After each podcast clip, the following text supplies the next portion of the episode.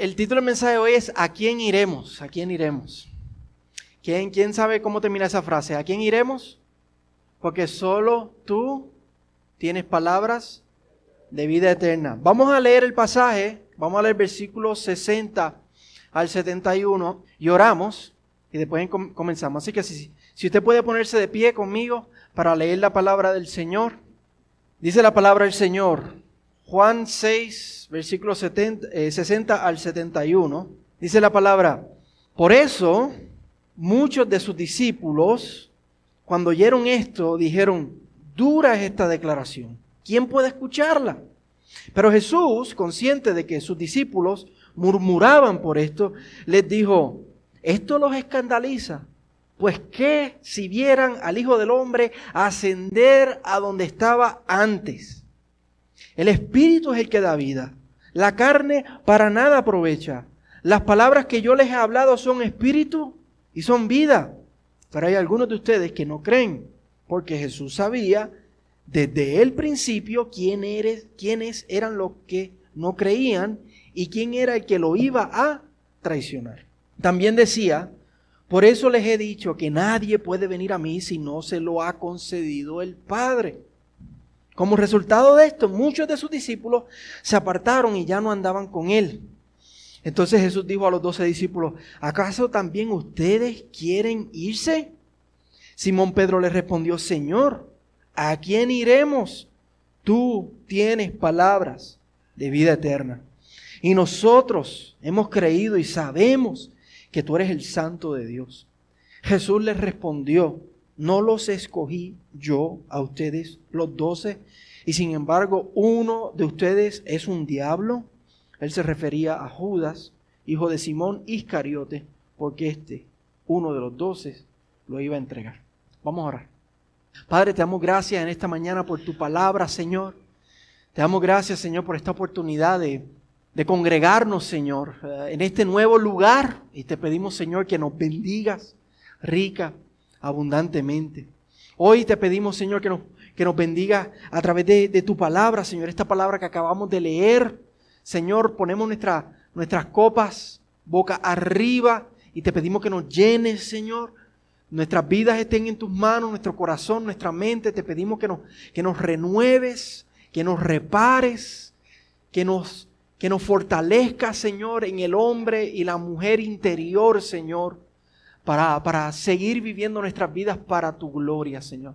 Padre, que al salir de este lugar tu palabra no nos deje igual, Señor. Que tu palabra corte, Señor. Que tu palabra opere, que tu palabra haga, Señor, lo que, lo que tú quieras hacer en esta mañana. Que tu palabra, Señor, como dice, tu palabra, Señor, no vuelva atrás vacía.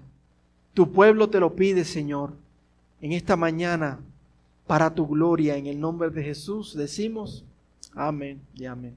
Pueden sentarse, hermanos. Todos conocemos el dicho, ¿verdad? Los amigos se conocen en las malas. ¿Usted, usted ha escuchado ese dicho? Lo hemos escuchado. Y algunos de nosotros hasta lo hemos lamentablemente experimentado, ¿verdad? Hemos pasado una, una situación quizás difícil, de haber tenido a alguien que creíamos que era un amigo, pero cuando pasamos por una situación difícil resultó siendo simplemente un conocido, una amistad, pero no, no un amigo. Un amigo que se supone que esté en las buenas y también esté en las malas. Y eso duele, ¿verdad? Eso duele. Pues así como hay amigos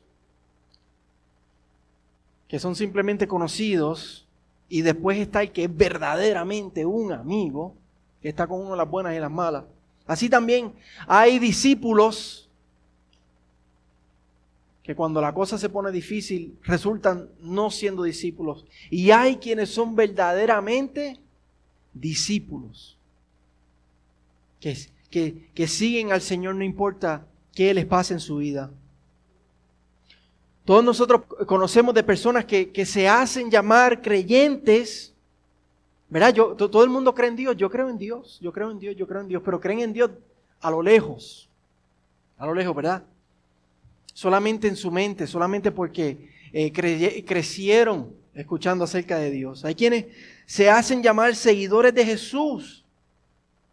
Ah, yo, yo, yo sigo al Señor, yo, yo soy un discípulo de Jesús. Hay quienes vienen a la iglesia, hasta vienen a los servicios, pueden venir a un servicio a la iglesia de vez en cuando. Hay quienes pasan por un problema y los vemos que se meten en la iglesia. Y como decimos, decimos por ahí, se meten con Dios cuando están pasando un problema o una temporada difícil de su vida. Pero después la cosa como que bajan las aguas y desaparecen. Hay quienes les gusta ir a la iglesia y dice, ay, a mí me gusta ir a la iglesia porque es que yo salgo como que, como que animado, yo salgo como que motivado, me gusta como ese pastor predica y, y hace a uno sentirse bien. Hay quienes siguen al Señor y le sirven y parece que, que son discípulos hasta, hasta que el Señor les dice, tú tienes que dejar ese, tú tienes que dejar eso en tu vida. Eso no le agrada a Dios. Y después, como el hombre es rico, ¿verdad? Se van, se van tristes. Todos esos son discípulos superficiales o, temporeros o, o, son simplemente pseudo discípulos que parecen ser, pero resulta que, que no son. Como el amigo, que uno piensa que era, pero resultó siendo que no era. Pero entonces hay quien es discípulo de verdad. Hay quien es discípulo de verdad, hermano. Que está en las buenas y en las malas siguiendo al Señor. Que cuando pasan las tormentas de la vida, en vez de, en vez de apartarse, se mantiene firme mirando al Señor como mirando al invisible. Amén. Que cuando algo se interpone entre Él y Jesús, no se va triste.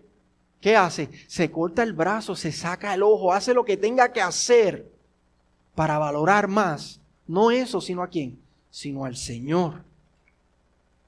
Porque Cristo es más precioso para Él.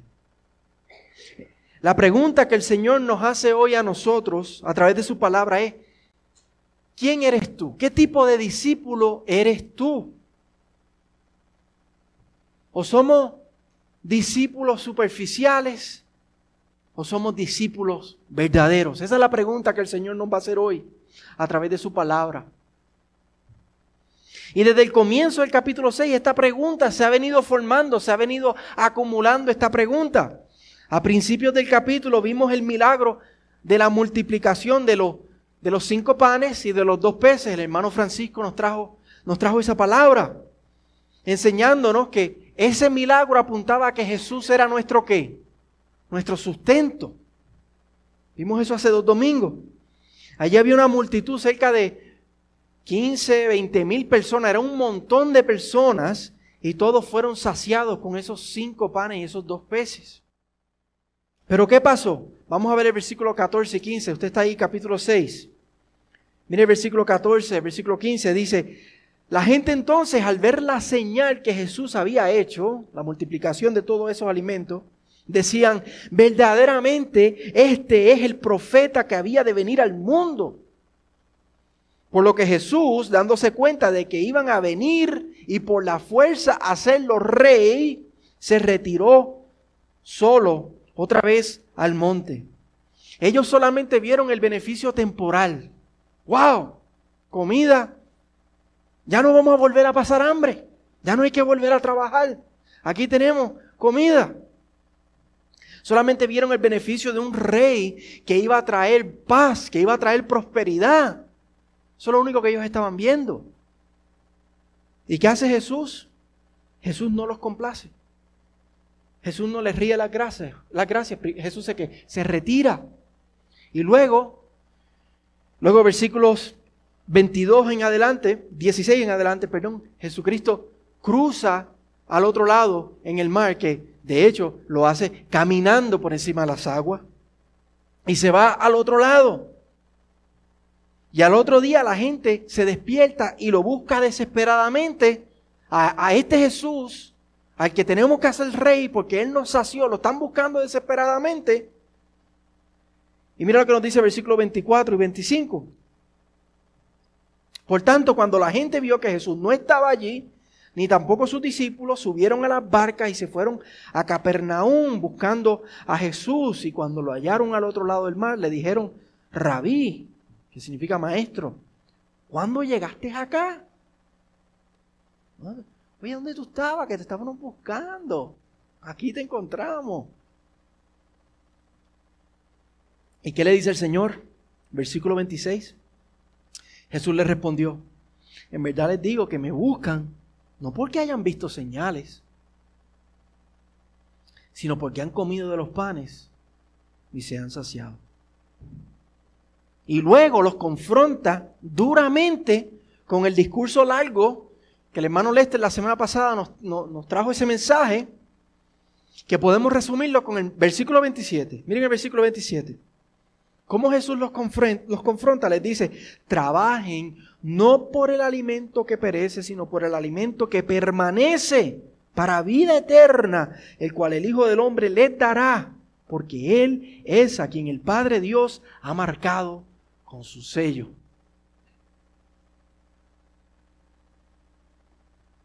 Ahora, ¿cómo reaccionó esta multitud a, a, ese discurso largo y difícil con el cual Jesús los confrontó? ¿Cómo ellos reaccionan? Vamos a volver al versículo 60, ya vamos a brincar a donde empezamos hoy. ¿Cómo ellos reaccionan? Versículo 60 dice, por eso muchos de sus discípulos cuando oyeron esto, todo eso que Jesús les dijo, esa confrontación, dijeron, dura es esta declaración. ¿Quién puede escucharla? Dura es esta declaración. No les gustó. Dijeron que era dura. Y no que era dura de entender, no que era difícil de entender, no, ellos la entendieron muy bien. Porque la entendieron fue que le pareció dura, le pareció, eh, para, eh, lo, que, lo que pasó con ellos es que no les gustó lo que Jesús les dijo, no les gustó la respuesta que Jesús les dio, porque no les convenía, era, los estaba confrontando. Era difícil, era fuerte, era severa, era áspera, era pesada. No era lo que ellos estaban buscando. ¿Qué cosas dijo Jesús que eran tan duras y eran tan difíciles? Ese era el mensaje de la semana pasada. Eso lo escuchamos. El hermano Lester nos trajo ese mensaje. Pero un resumen sería que Jesús les dijo que el pan que ellos necesitan no es el que se multiplicó. Porque ese pan perece. El pan que ellos necesitan es a Jesucristo mismo. Les dijo que Jesús vino no para ser un rey temporero que les traería una paz y una prosperidad temporera que ellos buscaban y anhelaban, sino que Jesús vino a salvarlos de sus pecados.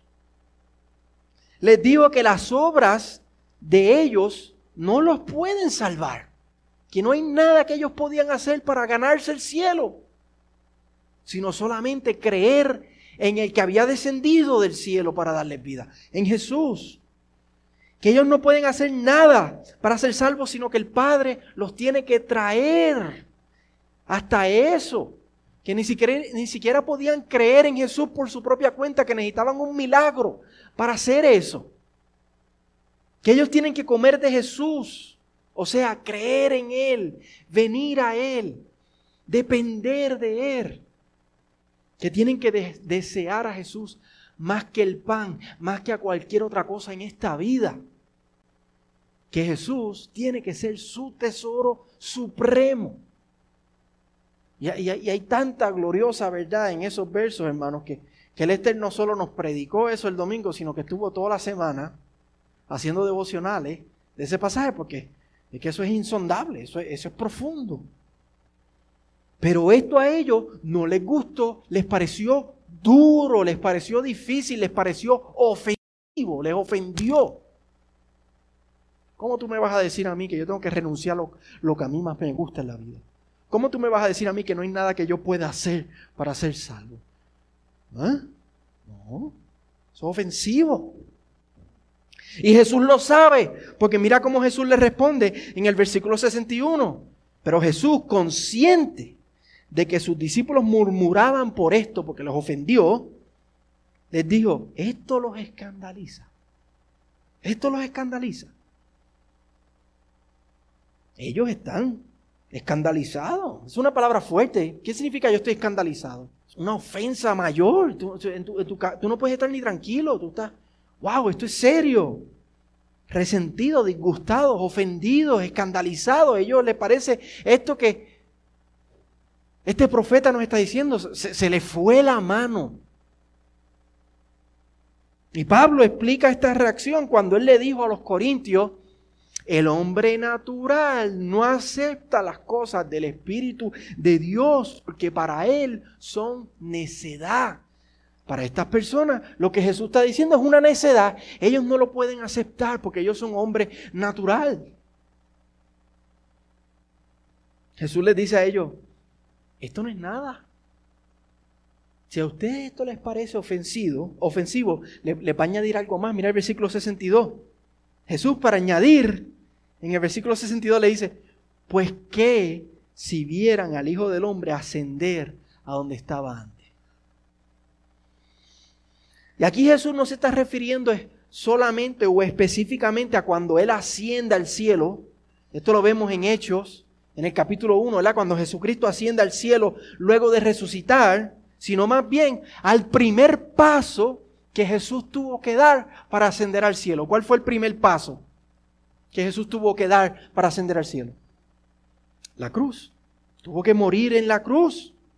Y ya Juan ha mencionado esto. Vayan al capítulo 3. Vayan al capítulo 3, miren el versículo 14. Ya Juan nos ha hablado de este ascender de, de Jesús y lo ha asociado con la cruz. Juan 3, 14 dice, y como Moisés levantó la serpiente, levantó la serpiente en el, en el desierto, así es necesario que sea levantado el Hijo del Hombre para que todo aquel que cree tenga en el vida eterna. Así como la serpiente fue levantada, Jesucristo va a tener que ser levantado. ¿Dónde? En la cruz. En la cruz. Entonces volvemos al capítulo 6, volvemos al versículo 62. Y lo que Jesús está diciendo es, si mis palabras a ustedes le han parecido ofensivas, deja que ustedes vean lo que yo voy a hacer para salvarlos de sus pecados. El Hijo de Dios, el que ha estado en gloria con el Padre desde toda la eternidad, el que no tiene principio, el que no tiene fin,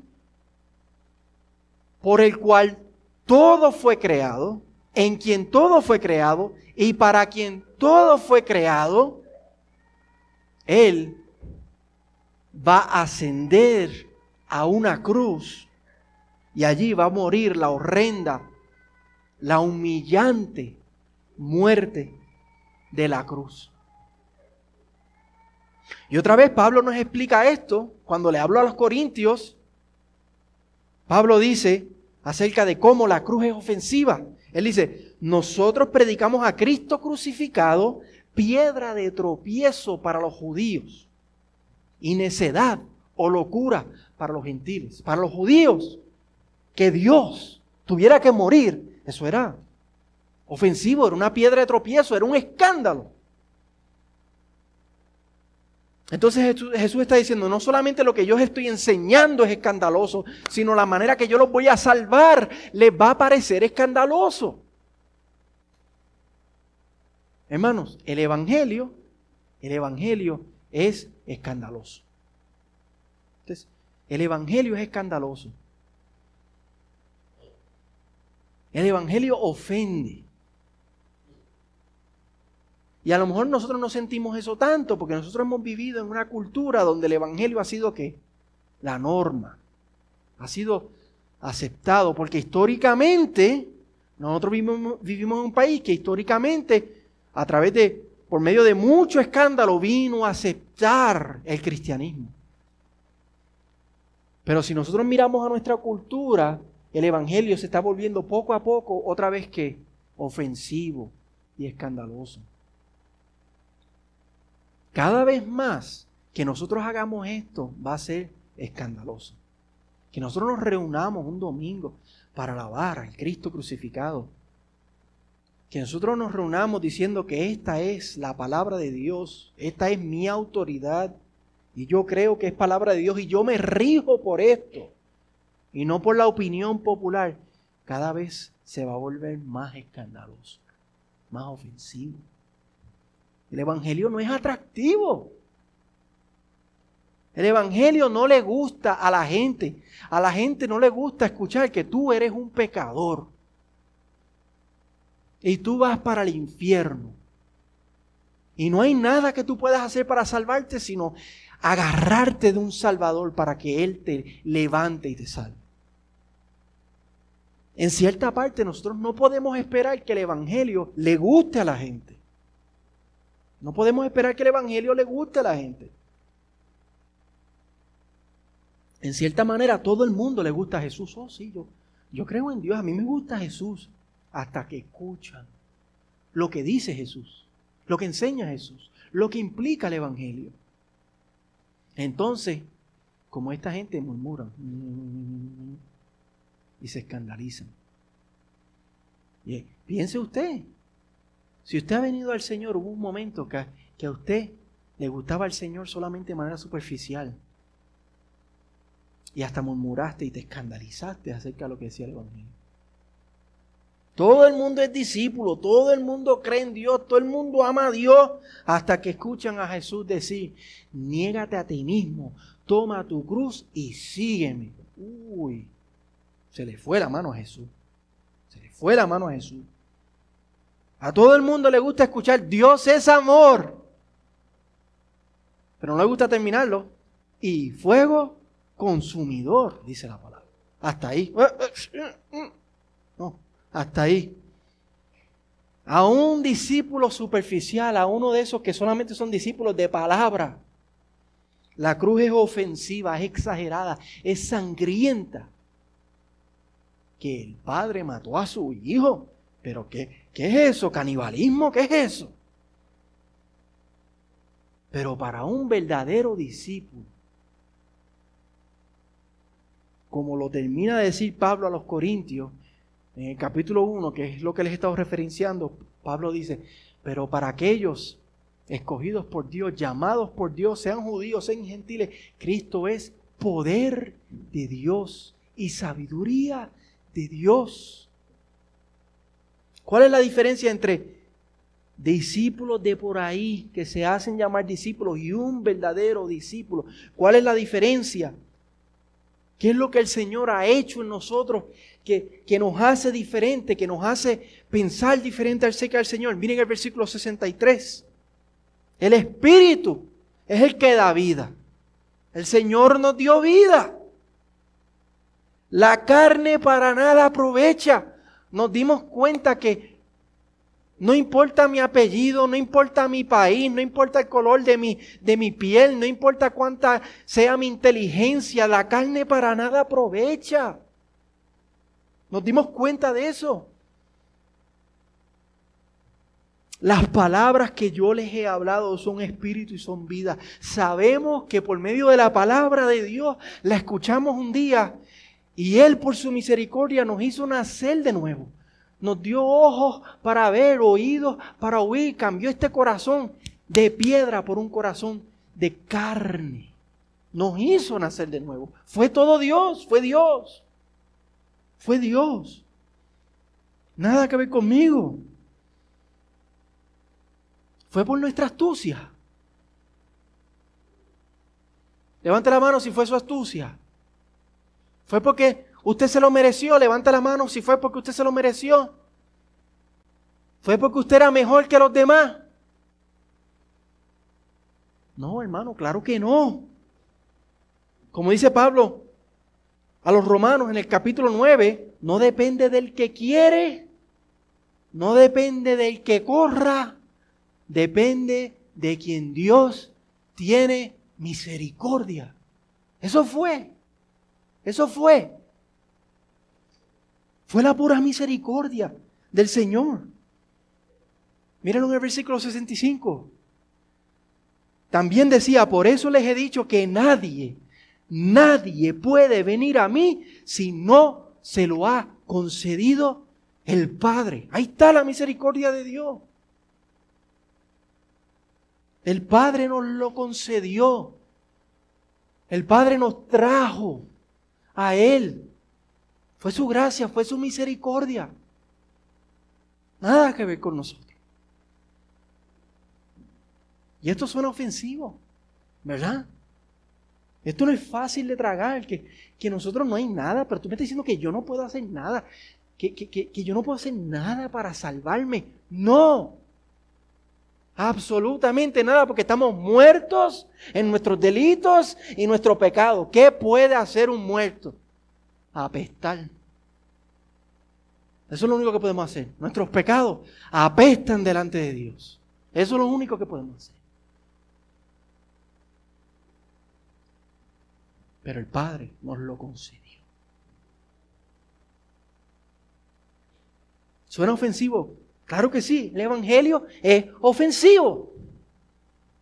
Mira cómo reacciona la gente a estas palabras de Jesús. Miren el versículo 66. Como resultado de esto, muchos de sus discípulos se apartaron y ya no andaban con él. Ah, pero si, ¿qué pasó ayer? ¿Qué pasó ayer? ¿Dónde está? ¿Dónde está? ¿Dónde está? Este es que tenemos que hacer rey, hay que buscarlo, hay que, hay que coronar a los reyes. ¿Dónde está? ¿Dónde está? Y hoy mm, no podemos andar con él. No podemos andar con él. La gente no puede, no, no podemos identificar con este hombre. ¿Qué va a pensar la gente de nosotros? Dijeron, no, hasta aquí. Se acabó, no voy más. A Will Crispin desaparecieron. Ahora, ayer, sí, lo queremos de rey, pero hoy no lo toleran, ahora no lo quieren, ahora le dan la espalda. ¿Qué causó esto? La ofensa del Evangelio. ¿El Evangelio es qué? Ofensivo. El escándalo, el escándalo de la cruz. El escándalo de la cruz. Esa multitud de posiblemente hasta 20 mil personas, porque eso es lo que vi ahí ayer, hasta posiblemente hasta 20 mil personas, se redujo a cuánto? A 12. Mira el versículo 67. Entonces Jesús dijo a los 12 discípulos, ¿acaso también ustedes quieren irse? Se fueron, se fueron, eran un montón, eran miles. Pero ahora lo único que queda es quién? Jesús solito con los doce. Y les pregunta, ¿ustedes se quieren ir también? Jesús está preocupado porque solo quedan doce. Él está preocupado. No, él está ansioso, él está desesperado. Ay, Dios mío, se vació la iglesia. Ay, Padre, ¿qué vamos a hacer ahora? Que solamente somos doce. Éramos un montón y ahora solamente somos doce. Está desesperado planificando cuál va a ser la, la próxima actividad evangelística para llenar la iglesia otra vez. No, él está tranquilito. Todo lo contrario, él hasta confronta a los discípulos con una pregunta y le dice, ¿y ustedes se quieren ir también? El evangelio es ofensivo, les causa escándalo. ¿Se quieren ir también? Es como si dijeran, eh, la puerta está abierta. Váyanse, nadie los está aguantando.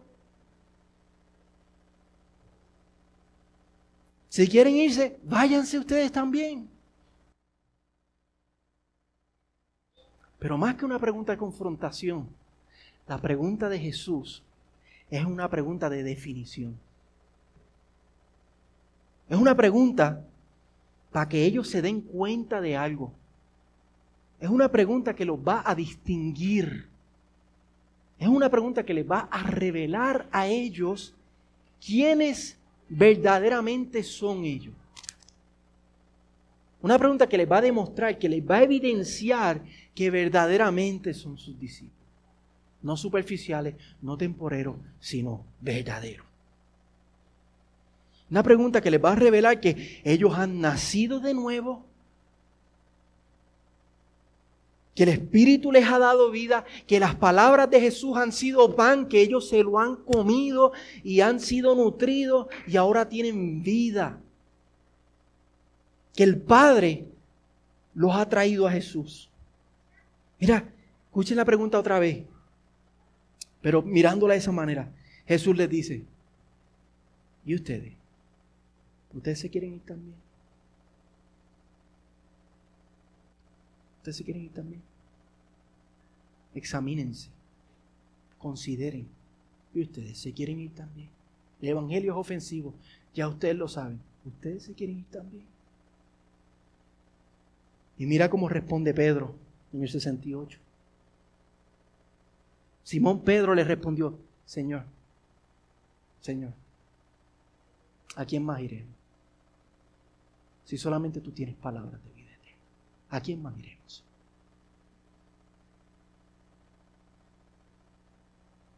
Pedro responde diciendo, no tenemos otra opción.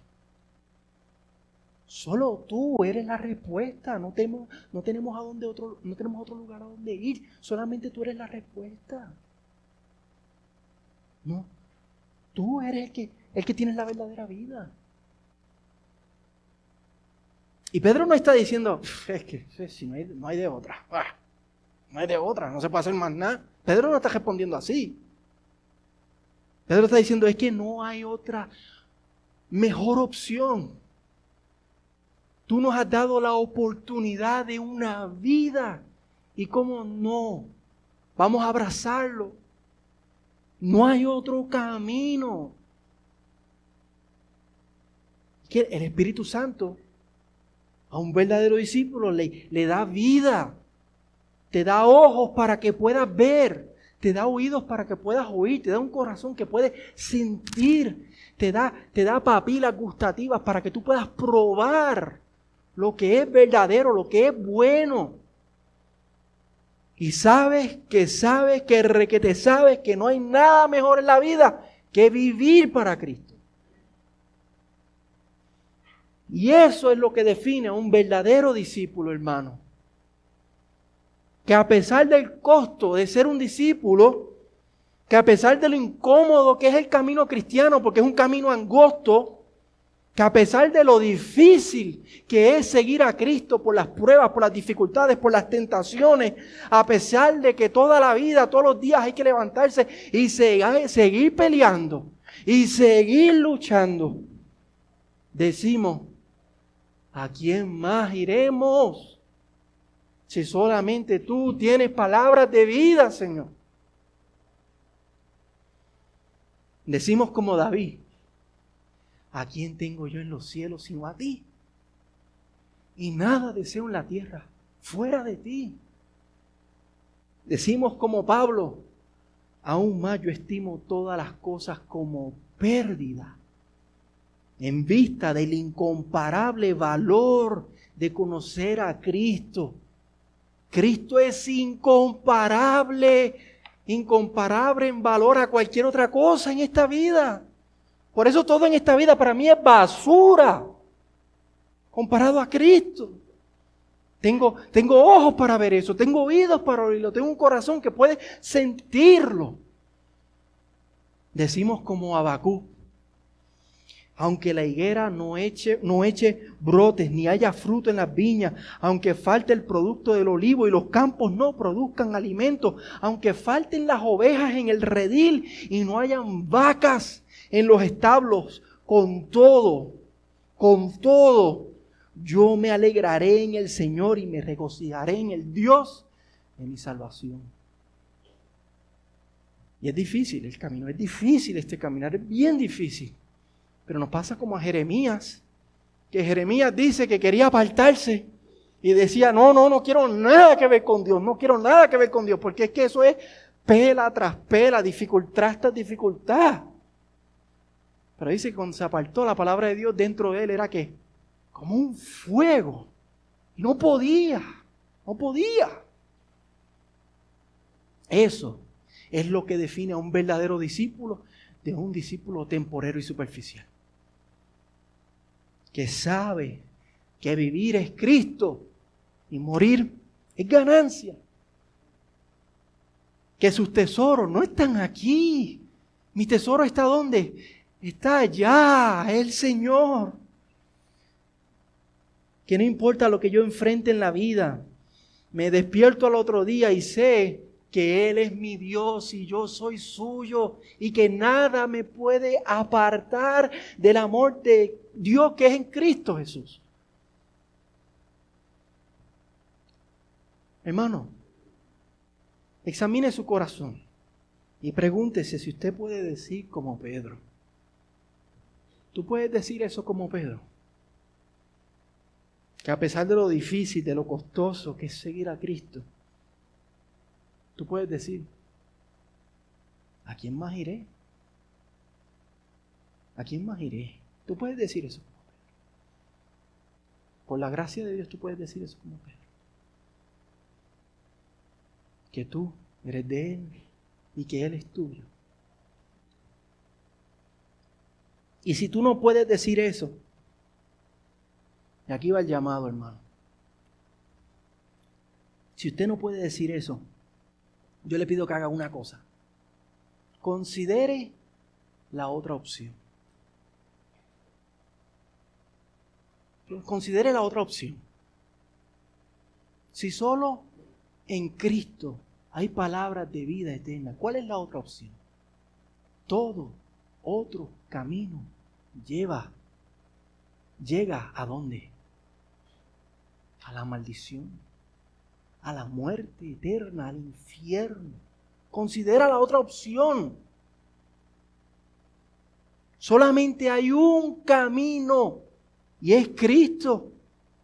Sí es un camino difícil, sí es un camino pesado, sí es un camino costoso, sí es un camino de dificultades, pero es el único camino que lleva a la vida. Considera la otra opción. No hay otra opción. No hay otra opción. No mueras en tus delitos y en tus pecados. No. No trates de ir por otro camino. No, no hagas eso. Todo otro camino es falsedad y es engaño. Hoy el Señor te llama, ven a Cristo. Hoy, ven, ven a Cristo. Hoy, ven a Cristo. Arrepiéntete de tus pecados y pon tu fe en el Señor. Agárrate de Cristo por la fe. Hoy come, come pan verdadero que te va a saciar, come a Cristo. Hoy ven a Cristo. No te vayas, no te vayas. Te ruego no te vayas con la multitud diciendo, mm, esas palabras son muy duras. No hagas eso, no hagas eso. No te vayas con, con la multitud diciendo, ese camino es muy difícil. No te apartes con la multitud porque ¿dónde está esa multitud ahora mismo? ¿Ah? ¿Dónde están esos 20 mil ahora mismo? Están. Si no se arrepintieron, si no vinieron al Señor, están ahora mismo en el infierno, padeciendo por sus pecados. No te vayas con la multitud. No te vayas.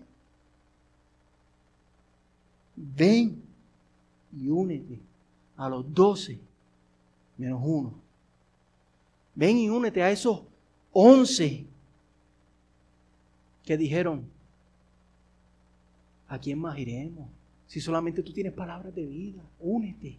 Porque ¿dónde están esos once hoy? ¿Dónde están? ¿Dónde están? En la presencia de Cristo. Están en la presencia de Cristo. Donde hay delicias y para siempre más están gozando de la presencia de Cristo. Están sentados con Cristo en lugares celestiales. Hoy el Señor te llama diciendo lo que dice David. Prueben y vean que el Señor es bueno. Ven, prueba y ve que el Señor es bueno. Dichosos los que se refugian en Él. Antes de terminar, el Señor advierte a los discípulos de un peligro. Una advertencia que nosotros todos necesitamos. En el versículo 68, Pedro dice, Señor, ¿a quién iremos? Tú tienes palabras de vida eterna, ¿verdad? Pues Pedro dio un golazo ahí. ¿ah? La sacó del parque. Dio en el clavo. Pedro se lució. Un momento ahí, estrella. Pero como suele ser Pedro, ¿verdad? Y yo creo que todos nosotros tenemos algo de Pedro también. Da un paso para adelante y cuántos para atrás. Y dos para atrás. Mira lo que dice en el versículo 69. Y nosotros hemos creído y sabemos que tú eres el santo de Dios. En la traducción al español no se nota, pero en el griego, griego original el énfasis es en la palabra nosotros. Es como si Pedro estuviera diciendo, Señor, la multitud se fue, pero nosotros no somos como ellos. Ah, ah, nosotros. Nosotros no somos como ellos. Nosotros somos mejores, nosotros hemos creído que tú eres el Señor, que tú eres el Santo de Dios. Sabemos que tú eres el Santo de Dios. Con un tono de, orgullo, de, arrogancia, de pretensión. A Pedro como que se le suben los humos a la cabeza, pensando que, que ellos son diferentes, ellos son mejores. ¿Y qué Jesús le tiene que recordar? Versículo 70. Jesús le respondió, no los escogí yo a ustedes los doce y sin, sin, embargo uno de ustedes es un diablo. Les recuerda que si Pedro y el resto son creyentes, es porque es por la, por la pura gracia, misericordia y elección de Dios. Y hasta le advierte que entre los mismos doce hay uno que no es verdadero. Y no reveló ahí en quién, quién era, para que no se le subieran los humos a la cabeza, para que tuvieran cuidado. Y eso se nos olvida, hermanos, en nuestro caminar con el Señor. Hay días que nosotros pensamos que todo lo que somos en Cristo es porque yo me lo he ganado, yo lo he batallado, yo lo he buscado, yo me he fajado, yo me he sacrificado en este caminar. Yo, yo, nosotros. Somos como Pedro. Se nos sube eso a la cabeza. Pero tenemos que ahí mismo reprendernos nosotros mismos. Y bajarnos de esa nube, bajarnos de ese caballo tenemos que recordarnos que todo lo que somos, pero todo lo que somos es por la pura gracia, por la pura misericordia de Dios. Es por el poder del Espíritu Santo que habita en nosotros, que nos guarda cada día, que nos renueva cada día. Amén, amén, hermano. La palabra dice, el que persevere hasta el fin será salvo. Amén. Pero la clave es que ese perseverar hasta el fin, eso no tiene nada que ver con nuestra fuerza, con nuestra astucia. Eso es todo el poder y la gracia de Dios actuando en nosotros. Si, si no me creen a mí, mire cómo lo dice Pablo. Él dice, por la gracia de Dios yo soy lo que soy. Y su gracia para conmigo no ha resultado en vano, porque yo he trabajado mucho más que todos ellos, refiriéndose al resto de los apóstoles, literal refiriendo, literalmente refiriéndose a estos once que están aquí. Pablo está diciendo, yo he trabajado más que todos ellos. Parece que se le subió, ¿verdad?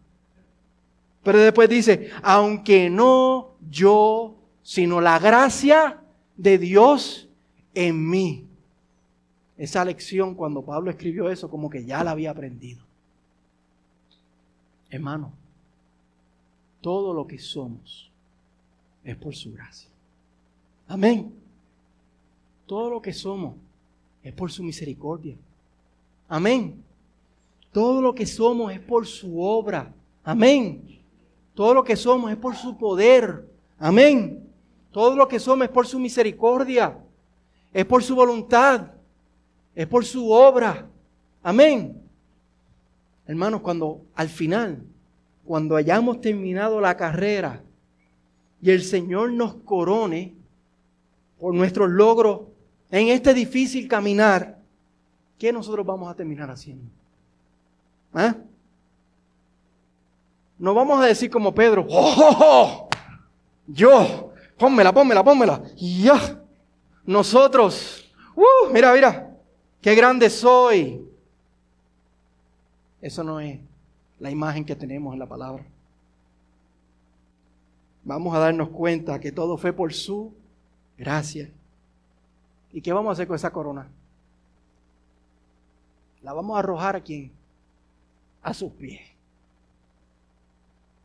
Vamos a quitarnos esa corona y se la vamos a tirar a sus pies. Porque vamos a tener bien claro que si estamos ahí, es por la pura misericordia y por la pura gracia de Dios. Y vamos a hacer eso por el gesto de la eternidad. Hermanos, que por la gracia de Dios podamos No ser discípulos temporeros. No ser discípulos superficiales. No ser discípulos que le ponemos condiciones al Señor. No, hermanos, que por su gracia podamos ser discípulos verdaderos, perseverantes, con raíces profundas, sin condiciones, para su gloria, por su gracia, que podamos decir, como Pedro, Señor, ¿a quién más iremos? ¿A quién más iremos?